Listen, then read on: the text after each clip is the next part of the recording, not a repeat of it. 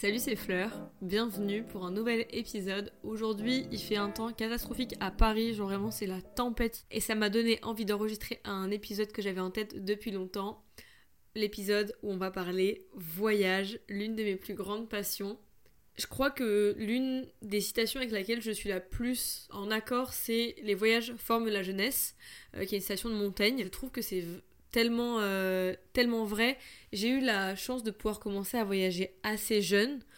D'abord avec ma famille, mais déjà quand même très jeune. Et à partir de 17 ans, j'ai voyagé seule. Enfin, du moins, j'ai pris l'avion seule, etc. Euh, j'étais euh, indépendante, quoi.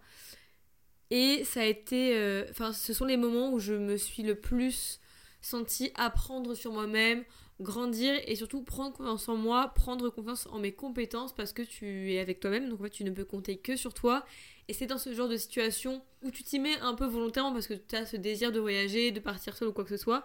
Mais c'est dans ce genre de moment que tu prends conscience de ce dont tu es capable et que tu peux compter sur toi. Et je trouve que ce sont des situations qui sont hors de ta zone de confort, mais qui sont hyper bonnes et saines pour euh, l'apprentissage que tu as avec toi-même.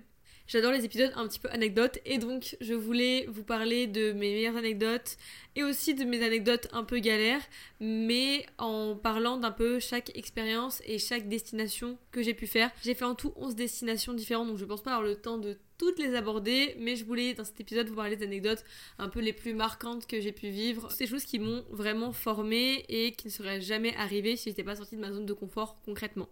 D'ailleurs, à l'heure où je vous parle, je suis en train de préparer mon prochain voyage. Je pars à Séville d'ici quelques jours. Peut-être même la semaine où cet épisode de podcast sortira, ce qui serait hyper genre accurate. Comme je le disais au début de cet épisode, tout d'abord j'ai voyagé en famille, bien évidemment, et j'ai un peu, vous savez, testé les deux types de voyages. Le voyage un peu euh, club med où t'es hyper euh, détendu, etc. Et en fait, tu sors pas de l'hôtel. Et ce voyage où t'es un peu plus... Euh, livré à toi-même où tu prends un petit euh, Airbnb et tu passes tes journées dehors à essayer de faire le plus de lieux, euh, visiter un maximum euh, dans une journée, manger local à fond. Quand j'étais petite, j'avais été en Turquie en Club Med et c'est un voyage que j'ai Enfin, je suis. C'est pas que je suis pas fière, mais vous voyez ce que je veux dire? Genre, en fait, bon, déjà j'étais petite, mais même avec le recul aujourd'hui, quitte à aller en Turquie, quitte à faire autant euh, d'avions et de découvrir un nouveau pays, mais en fait, j'aurais aimé le découvrir à fond parce que oui, que j'étais en Turquie, c'est faux, j'ai rien vu de la Turquie en dehors du trajet entre l'aéroport et le Club Med, et j'ai vu que le sable était rouge, et je trouve ça hyper décevant avec le recul parce que j'aurais aimé euh, pouvoir voir euh, davantage du pays, de la culture, etc. Avec le recul, je suis honnêtement assez déçue. Et j'ai donc aussi testé euh, ce truc de tu notamment quand j'étais à Rome euh, l'été dernier.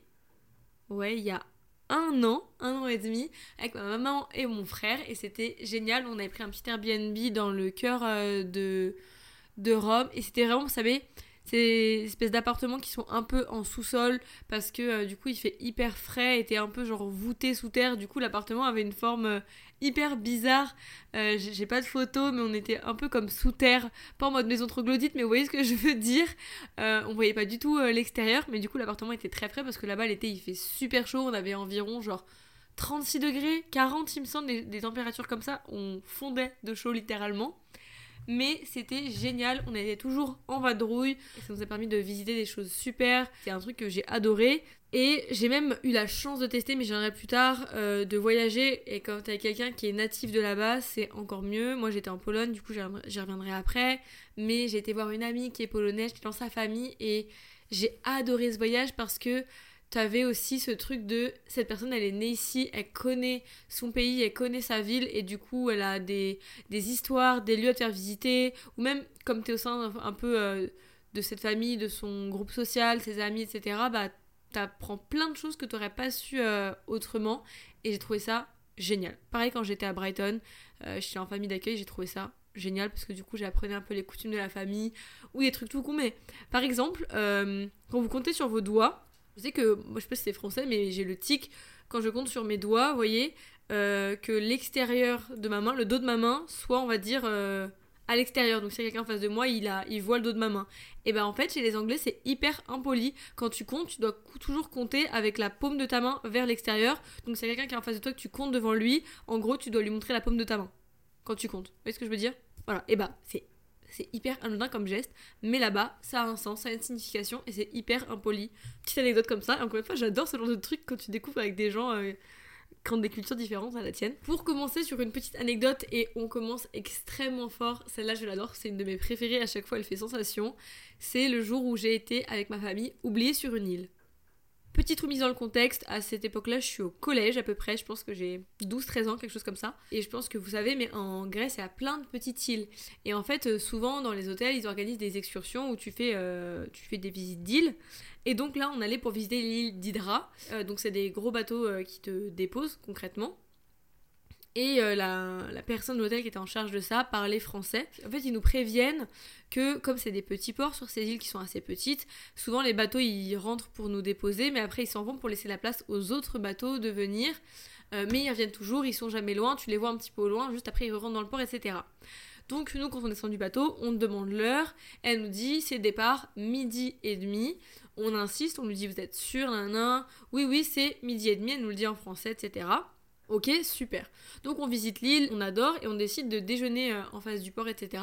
Et on voit notre bateau. Vous vous doutez de ce qui va arriver. On voit notre bateau, etc. qui euh, s'éloigne. On se dit bah ouais c'est normal comme ils ont dit, nan, nan, euh, le bateau va revenir. Et au bout d'une demi-heure, midi et demi, l'heure à laquelle on doit partir, on est donc à quai, sur, enfin, sur le port, vous voyez. Ben, le bateau euh, ne revient pas, le bateau part, euh, part, part, part et ne revient pas. Et là on commence à paniquer, on appelle l'hôtel et on se rend compte que la dame en fait elle parlait français mais elle s'était trompée dans les heures et c'était le départ à midi et qu'on est donc oublié sur l'île. Donc là on leur dit bah ok comment on fait? Et l'hôtel nous dit clairement on ne peut rien pour vous, euh, bah vous débrouiller pour rentrer par vos propres moyens. On commence à paniquer, on est là coincé sur cette île. Il y a d'abord un vent de panique, je dois vous avouer où on se dit qu'on va rester coincé sur l'île, on va dormir sur l'île. En plus, euh, du coup, en Grèce, vous pouvez payer que par cash. En tout cas, du moins à l'époque quand j'y étais, il y a euh, une dizaine d'années, tu pouvais payer que par cash. Et il y avait sur l'île un seul distributeur. Et l'hôtel nous a juste dit qu'il y avait aussi une petite agence euh, touristique sur l'île on a donc décidé de visiter toute l'île qui était coincée là. On l'a fait de fond en comble en cherchant en même temps du coup l'agence de tourisme et euh, le distributeur de billets. On a visité toute l'île. D'ailleurs j'ai des photos. Ça me fait truc quand je tombe dessus. On était là, on se prenait en photo à côté des bâtiments. Il y avait des ânes aussi, c'était trop mignon. Il y avait plein de chats. Et euh, en fait, on était vraiment juste abandonnés et coincés. On a fini par trouver euh, l'agence de tourisme qui a réussi par miracle à nous placer sur un autre bateau de touristes. Par contre, le petit inconvénient, c'est que ce bateau-là rentrait bien du coup à, euh, Athènes. Mais en fait, l'hôtel n'était pas du tout placé là où était le nôtre. Donc en fait, on arrivait à Athènes. Et à partir de là, c'était parti pour l'épopée. On a dû prendre le métro athénien. Ensuite, je me souviens qu'on a marché pendant, je crois, une heure, une heure et demie sur les bords de route et en plus euh, la partie de la ville qu'on a fait, il n'y avait pas de trottoir, genre vraiment tu marchais dans le sable pendant une heure, une heure et demie et la nuit tombait. Enfin c'était un enfer, je me souviens juste d'avoir marché très très très longtemps pour rentrer à l'hôtel. Pour le coup on, on, a eu, on a eu peur. Au final on a réussi à rentrer et avec le recul ça nous fait une anecdote qui est très très drôle. Comme je vous le disais, euh, j'ai commencé à voyager assez tôt aussi par moi-même, enfin du moins euh, seule prendre l'avion seul, etc. J'ai commencé à 17 ans. En fait, si vous voulez, lorsque j'étais au lycée, j'ai entendu parler, vous savez, des programmes euh, de. C'est pas de l'Erasmus, mais c'était. Euh, moi, je suis dans mon parti avec euh, Education First, mais c'était, vous savez, ces trucs où tu pars étudier, ça variait deux semaines, plusieurs mois, un an à l'étranger, et je rêvais de le faire, honnêtement. Et c'était une période où vraiment je voulais progresser en anglais et j'étais hyper déprimée au lycée et tout, c'était pas ma meilleure période. J'ai donc économisé pendant un an, ouais, c'est ça, un an à peu près. Et je suis partie pendant les vacances de Pâques, deux semaines à Brighton. J'ai pas pu partir plus longtemps parce qu'en fait, euh, tu peux demander un aménagement à ton école, à ton lycée s'ils sont ok, mais le mien n'a rien voulu entendre, concrètement. Pourquoi Brighton? Alors, il faut savoir que de base, je voulais partir à Londres parce que j'adore l'Angleterre et j'adore Londres. D'ailleurs, c'est très drôle à dire, mais j'ai découvert Londres avant Paris. Oui, alors je suis française parce que euh, j'ai de la famille qui vit là-bas. Et donc la première fois que j'étais à Londres, on est passé par Paris si vous voulez, mais on a fait un changement de gare, euh, on était à la gare du Nord, on a pris l'Eurostar et c'était parti. Et du coup j'avais jamais visité Paris. J'ai d'abord visité Londres et une fois que j'avais visité Londres, de visiter après Paris, bah euh, j'aime moins Paris. Voilà, ça a toujours été comme ça. Je trouve que Paris est sale. Je dis pas que j'aime pas Paris. Il y a quelques années, je vous aurais dit que oui. Maintenant que j'y vis depuis un an et demi, honnêtement, ça se fait, euh, ça se fait très bien. Mais pour moi, ma ville de cœur, c'est Londres. Et donc, je voulais. Mais Londres, c'était plus cher. Et du coup, il y avait Brighton, qui est une station balnéaire en Angleterre. Et j'avais déjà été, du coup, avec ma famille, parce que c'est à une heure en train de Londres, c'est pas cher. Il y a le Brighton Pier, qui est une fête foraine qui est culte, historique euh, là-bas.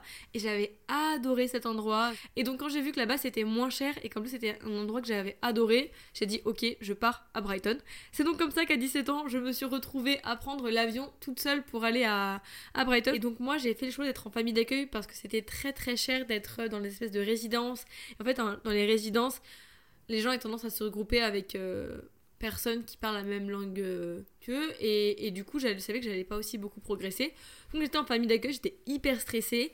Et au final je suis tombée dans the famille d'accueil la meilleure. Il y a beaucoup de gens d'ailleurs.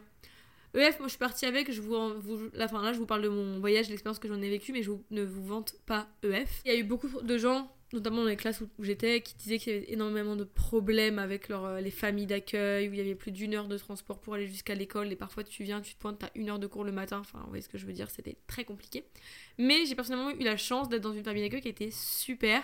C'était une maman avec ses deux enfants, elle avait un grand garçon et euh, une euh, fille qui était plus petite, qui avait euh, deux ou trois ans de moins que moi à l'époque. Et ils étaient adorables, ils avaient deux chiens et deux chats. Et donc, faut savoir vous êtes en famille d'accueil, vous êtes très très rarement seul.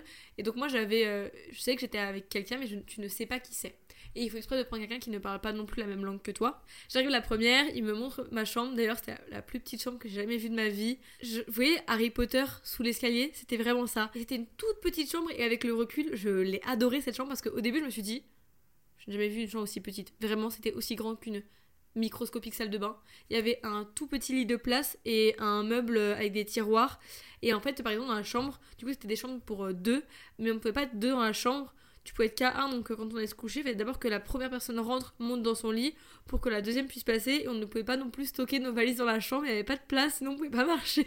du coup, au début, ça m'a stressé parce que je me suis dit, je suis qu'un inconnu, dans une pièce qui est toute petite, et avec le recul, on a adoré cette chambre, c'était trop mignon. Vraiment, l'expression cocooning, c'était vraiment ça, parce que du coup, c'était un tout petit cocon, et ça faisait qu'on a adoré encore plus l'expérience, ça faisait encore plus le charme euh, d'être euh, là. Mais j'aimerais bien vous montrer des photos à l'occasion parce que je vous jure que cette chambre, je l'ai adorée. Donc moi, j'étais au lit du dessus d'ailleurs. Et donc, j'étais toute seule, j'étais trop stressée. Et arrive dans la soirée la deuxième personne, qui est Suzia, qui est du coup ma copine polonaise dont je vous parlais avant. Et pareil, je l'aime tellement. On a vécu que deux semaines ensemble, mais ça te rapproche tellement ce genre d'expérience que, genre, toute ma vie, je sais pas comment vous dire, mais j'adore, on prend une nouvelle de temps en temps et et je suis toujours très attachée à cette personne qui a. C'était un moment trop important de ma vie, vraiment. Donc elle, elle avait un an plus que moi, elle était polonaise, mais elle parlait très très bien anglais. Et elle était adorable. On a passé tous nos séjours ensemble, on parlait tout le temps, on allait en cours ensemble. Dès que on avait euh, du temps ensemble, on, on, faisait des sorties toutes les deux, on visitait, on allait à la plage et c'était juste génial. Et comme je vous le disais, on s'est super bien entendu avec notre famille d'accueil on passait nos soirées à regarder des films, à discuter, à rigoler. Et je pense sincèrement que j'ai plus appris en fait en étant cette famille d'accueil et en communiquant tout le temps avec eux qu'en allant en cours. Et ça a été, euh, tellement, euh, tellement génial. Et d'ailleurs, petite anecdote que je n'aurais jamais pu vivre et qui est genre juste improbable. Donc c'est un soir avec Suzia, on décide d'aller se balader dans un peu la, rue commerçante principale de Brighton, dans le centre de Brighton. Et il y avait un concert de rue. Donc déjà nous, là, on se dit, mais on a tellement de chance de tomber sur ça. C'est genre, c'est que dans les films qu'il y a des concerts de rue. Et il s'avère que les deux types chantent super bien, que c'est genre magnifique, etc. On filme et tout, on prend une photo avec eux, ils sont adorables, vraiment adorables. Le truc s'arrête là, on s'abonne à eux sur Instagram, euh, voilà. Et donc, quelques années plus tard, il y a genre 2-3 ans, je suis euh, avec mes potes de Bordeaux, bref, on, va, on est en voiture et tout. Euh, et j'ai un pote qui me dit Oh, vas-y, je vous mets de la musique et nous fait écouter un son. Et je, tout le monde kiffe trop la musique et tout, et il nous parle du chanteur qui fait plein de trucs super cool et tout, qu'il est hyper fan, ce mec il est en train de décoller et tout.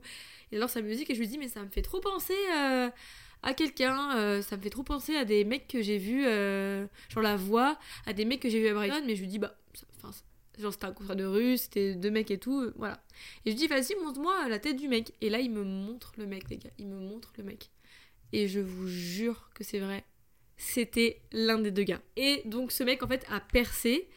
il s'appelle Ren, et son compte Instagram c'est Ren Makes Music. Il a plus de 400 000 abonnés, et en fait, il a fait une carrière dans la musique Et donc j'étais en mode mais c'est improbable genre que des années après je suis en voiture avec des potes et en fait il me parle d'un mec et c'est le mec que j'ai vu genre faire un concert de rue. Et le mec avec qui il était il chantait son ami s'appelait Sam Sam Thompson et son compte Instagram c'est Sam Thompson UK et il a genre 2,4 millions d'abonnés sur Instagram. Donc pareil le mec a décollé. Et là j'étais en mode mais c'est genre c'est juste dingue. Comme quoi en fait parfois le, monde est petit et l'anecdote devient encore plus folle parce qu'en fait ma copine donc Suzia s'était fait un ami euh, à EF à l'école. Et en fait ce mec là il jouait de la musique. Et un soir il l'avait euh, invité à aller avec une répète etc à aller répéter chez des amis à ce qu'elle l'accompagnait et tout. Elle m'avait euh, proposé. Et au final on avait eu la flemme. On n'y a pas été. Accrochez-vous bien les mecs avec qui il allait euh, répéter, etc., c'était ces mecs-là, c'était dans leur appart. Improbable. Et du coup, à l'époque, je savais où ils habitaient, parce que du coup, on, eh, on avait eu l'adresse et tout, on savait où c'était leur appart et tout, et on passait euh, souvent devant parce que notre restaurant de frites préféré, notre QG, était dans la rue en question. Mais improbable.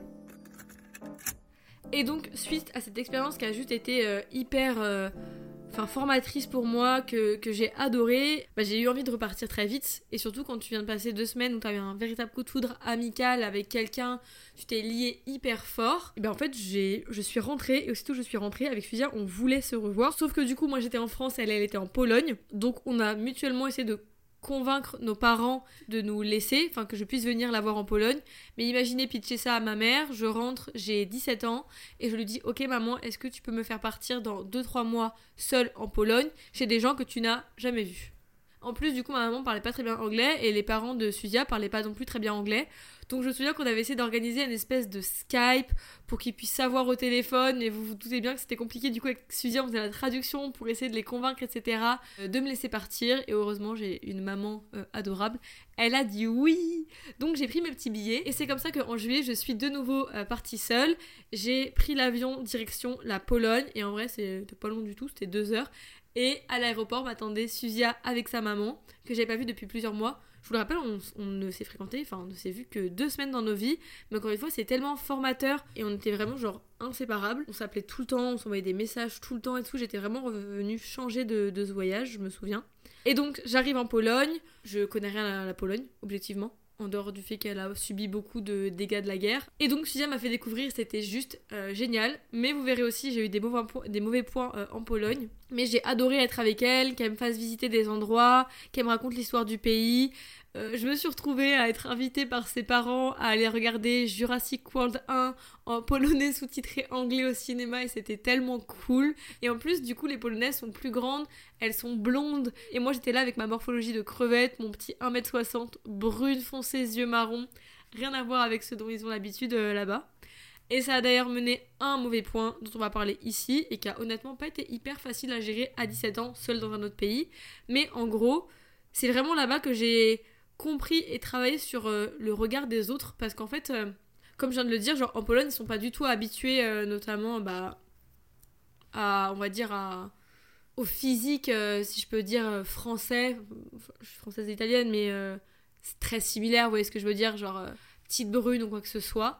Et en fait, donc moi, je parle pas un mot polonais, enfin si, du coup, j'ai appris vite fait, je connais 3-4 mots, on va dire les basiques, la politesse, mais par contre, je je, comprends pas couramment le polonais. Et en fait, euh, déjà, premier jour on arrive, Fuzia me présente son copain, on va dans un parc et tout. Et derrière nous, il y avait des mecs qui marchaient et je me disais juste, oh, il parlait super fort. Et à un moment donné, le copain de Suzia euh, me prend par le bras et me dit, vas-y, viens en avance, Suzia, elle revient. En fait, elle s'était arrêtée pour aller parler au mec de derrière. Et du coup, je dis, ouais, bah, le monde est petit, genre, euh, elle les connaît. Et en fait, il m'explique, en fait, depuis tout à l'heure, quand il, il braille, en fait, c'est qu'il me parlait à moi. En fait, ils essaient de m'interpeller pour me parler parce qu'ils ont vu que j'étais bah, exotique, on va dire, par rapport à là-bas. Et en fait, ils depuis tout à l'heure de capter mon attention. Et en fait, à partir du moment où j'ai compris ça, je me suis rendu compte, en fait, ça m'arrivait, enfin, genre, les jours qui ont suivi, c'était incessant. C'est-à-dire qu'avec Suzy, on a voulu sortir avec ses potes et tout dans la rue. Si j'attendais, genre, un passage piéton au stop, les voitures klaxonnaient, les gens, vraiment, ils baissaient la, vitre, ils sifflaient dans la rue pour essayer de me parler. Dans la rue, pareil, on marchait, il y avait des mecs qui nous arrêtaient, qui nous accostaient. Moi, je comprenais rien. Et elle, elle leur disait, genre, mais laisse-nous tranquille, genre, vas-y, c'est bon, on s'en fout. Et c'était ça non-stop, non-stop. Je me faisais constamment accoster pour qu'on parle et tout. Et en fait, c'était mes cheveux bruns surtout qui captaient l'attention. Et du coup, on me fixait constamment. Et je vous jure, quand t'es là, t'es à 17 ans, t'es toute jeune et tout, et il t'arrive ça. Des mecs de mon âge, mais on parle aussi de gros darons, on prenait le train parce qu'elle habitait en, banlieue de Varsovie. Ça m'est déjà arrivé, il y avait, des, hum, des Polonais, il y avait même des Russes aussi. Vraiment, genre des gros darons, bien jambes écartées, bien manspreading, qui te fixent d'un regard dégoûtant. Voilà, vous voyez ce que je veux dire. C'était hyper hyper dur et ça a miné honnêtement une partie de mon voyage. Pareil, on a voulu aller faire une exposition qui a été géniale, sauf qu'elle se situe dans un quartier très ancien de Varsovie, un quartier encore détruit par la guerre où ça n'a pas été reconstruit parce que c'est un, processus qui prend tellement de temps. Ça se voit que le pays il a, vraiment euh, subi la guerre. Et elle m'a dit honnêtement, pour qu'on soit tranquille dans ce quartier-là, il faut que tu caches tes cheveux. Je dis ça, mais en fait à l'époque j'avais les cheveux très très très très longs. Euh, il m'arrivait euh, en bas du dos en fait, donc ça captait encore plus l'attention. Et donc j'avais fait une queue de cheval et que j'avais caché dans la capuche de mon sweat pour euh, aller jusqu'à l'exposition. Et en fait, du coup, dans un premier lieu, ça m'a vraiment mis dans un espèce d'état où j'en avais marre, j'avais un peu peur de sortir. Et en fait, je me suis rendu compte que ça allait niquer mon voyage, que j'étais là que pour une semaine et que ça allait tuer mon voyage. J'irais pas à passer au-dessus. Et j'ai eu un peu ce truc de me dire, il faut que je profite à fond. Et après trois jours à être honnêtement on va dire, gênée, où ça me touchait, ça m'atteignait tous ces regards, ces interpellations. Je me suis dit, ok, je m'en fous. Je m'en fous, je profite. J'ai eu le déclic et tout le reste du séjour, j'avais mes longs cheveux bruns euh, détachés et j'en avais rien à faire et ça a attiré les regards. J'en avais plus rien à faire. Ok, regardez-moi, je m'en fiche. En fait, je m'en fiche, je veux juste profiter du moment. Et après ça, du coup, en rentrant dans mon petit lycée de, de campagne ou, ou quoi, ça m'a vraiment fait un déclic sur, sur le fait de, de, m'en foutre du, regard des autres, mais, mais vraiment, genre, euh, j'en avais plus rien à faire. Et à 17 ans, dans un petit lycée de campagne où on était, je crois, à peine 1000, ça a été une très très bonne, euh, une très bonne leçon. Avec recul, je suis fière. Je suis fière d'avoir réussi, du, du, moins, à passer au-dessus de ça et d'avoir réussi à profiter de mon voyage. Vous noterez que je ne suis jamais partie toute seule, toute seule, c'est-à-dire trajet toute seule, plus être sur place euh, toute seule. J'aimerais le faire. J'aimerais vraiment le faire un jour mais je sens que je suis pas encore prête. Ou que du moins, si je le faisais, je profiterais pas autant, je profiterais pas à fond parce qu'en plus je suis un peu de nature euh, peureuse tout de même, donc euh, je voudrais peut-être moins me balader, moins aller loin, etc. Et c'est dommage quand, bah justement, quand tu visites un pays, que ça coûte des sous, que tu que y vas et tout, tu sais que très certainement ce sera la seule fois de ta vie où tu pourras aller là-bas. Donc je veux pas euh, me gâcher ça si j'y vais.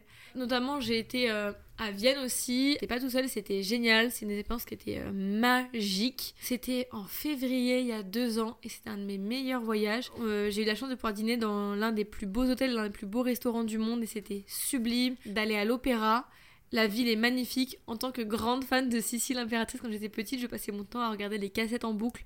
J'ai fait les expos, j'ai visité Schönbrunn, donc le château où euh, Sissi l'impératrice a vécu.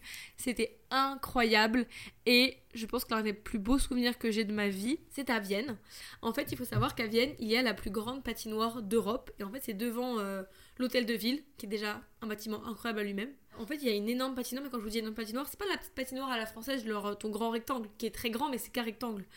Il y avait littéralement des routes de glace. En fait, il y avait comme plusieurs énormes patinoires, donc rectangulaires, qui étaient reliées entre elles par des routes, et sur les côtés, ça faisait des clôtures euh, en, bois. Et donc, tu avais ces routes fermées et tu passais de, de zones de patins avec des routes, avec des descentes, avec des virages, etc. Et c'était juste incroyable d'avoir une espèce de terrain de jeu énorme euh, j'ai patiné de nuit et dans les arbres il y avait plein de guirlandes, c'était juste magique. Si vous avez la chance de le faire un jour ou d'aller à Vienne à ce moment-là, je vous le conseille. En 2023, également, je suis partie avec des amis. Première fois de ma vie que je voyageais avec des amis. Alors ça aussi, pareil, incroyable, incroyable. Donc on a été à Malaga. J'avais jamais été de ma vie. On est parti en mai. En fait, c'était vraiment un coup de tête et c'était aussi une petite prise de risque. Parce que pour vous dire, donc c'est des amis que je me suis fait en alternance, donc que j'avais rencontrés en octobre. À savoir que l'école, on y était à peu près une semaine, voire deux par mois. Mais donc, euh, on avait réservé, je crois c'était en février. Ces gens-là, euh, je les connaissais objectivement euh, assez peu. Voilà, on se voyait une, une à deux semaines par mois. On avait fait deux, trois soirées. Et c'est pas mes copains d'il y a dix ans, vous voyez ce que je veux dire? Mais un soir, sur un coup de tête, j'ai un pote qui dit Ah ouais, j'aimerais trop partir en voyage, etc. Et avec, avec une copine, on avait toutes les deux vu séparément la même offre. Comme il y avait des sur Ryanair pour des destinations à genre 20, 30 euros. Et on lui dit, et on commence à regarder en soirée. Et on se dit, ok, on va partir. Le lendemain, on se pointe en cours, on en parle, et a des potes qui étaient chauds. On était deux filles et quatre garçons.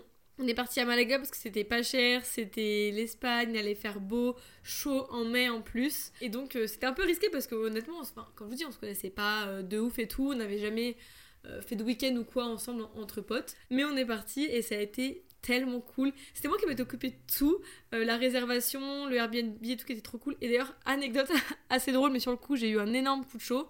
Donc vous savez, c'est un peu les vols low cost, donc il n'y a pas n'y a pas beaucoup de place ou quoi que ce soit. C'est un peu, ils, remettent en vente les, places qui ont été annulées ou quoi. Le vol que je trouve pour aller, j'arrive à nous mettre les 6 dessus. Et pour le retour, je vois les réservations se font que euh, deux par deux. Je commence en mode euh, ladies first par enregistrer euh, ma copine et moi.